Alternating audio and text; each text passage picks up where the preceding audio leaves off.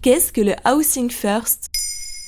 Merci d'avoir posé la question. Cette semaine, maintenant vous savez, vous parle de bonnes nouvelles sans perdre de vue l'actualité. L'équipe vous propose des sujets feel good qui mettent en avant des initiatives ou des concepts qui font du bien au moral.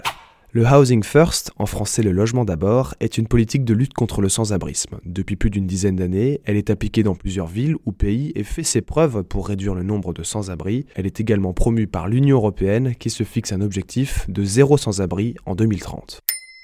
Le Housing First vise à sortir une personne sans domicile fixe de la rue en lui remettant directement les clés d'un logement. Surtout, cette proposition de logement se fait sans condition préalable. Les candidats n'ont pas besoin de justifier un casier judiciaire vierge, d'avoir un revenu minimum ou encore de promettre qu'ils vont arrêter de consommer de la drogue ou de l'alcool. Et d'où vient ce modèle? Le concept a été expérimenté pour la première fois par l'association new-yorkaise Pathway to Housing dans les années 90. Selon les chercheurs Corinne Chapulebar et Arnaud Morange dans un rapport paru en 2014, cette méthode visait d'abord à aider les sans-abri malades qui faisaient des séjours réguliers en hôpital psychiatrique. L'association leur proposait un logement stable comme première étape pour se réinsérer, avec une idée, sortir de la logique de l'escalier de l'insertion. C'est quoi l'escalier de l'insertion? C'est la stratégie dominante de prise en charge des sans-abri dans la plupart des pays du monde. Elle vise à mettre en place plusieurs paliers pour permettre à une personne sans domicile d'accéder à un logement. Elle passe d'un centre d'hébergement à un logement de transition avant de se voir attribuer un logement permanent. Mais les acteurs du secteur ont constaté que beaucoup de sans-abri sortaient du parcours et retournaient à la rue à cause des différentes procédures, d'où cette idée de logement stable d'abord. Et ça marche? Selon un rapport publié en 2017 par l'agence Nouvelle Solidarité Active, dans les différentes villes qui ont testé le dispositif, 80% des sans-abri à qui on a proposé un logement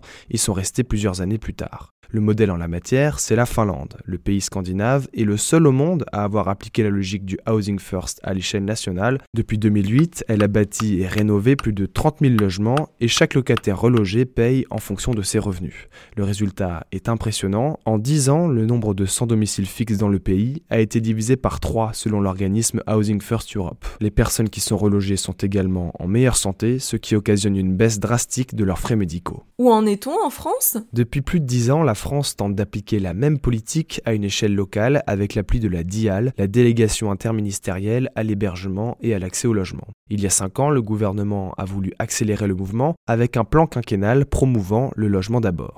79 000 logements sociaux ont été accordés à des personnes sans abri entre 2017 et 2021 selon la DIAL. Dans son dernier rapport annuel sur le mal logement en France paru en 2022, la Fondation Abbé Pierre estime que la transformation est engagée mais loin d'être acquise. La France ne construirait notamment pas assez de logements pour offrir un toit stable aux 300 000 SDF présents sur le territoire.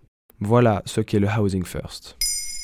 Maintenant, vous savez, un podcast écrit et réalisé par Jules Hauss. Ce podcast est disponible sur toutes les plateformes audio et pour l'écouter sans publicité, rendez-vous sur la chaîne Bababam Plus d'Apple Podcasts.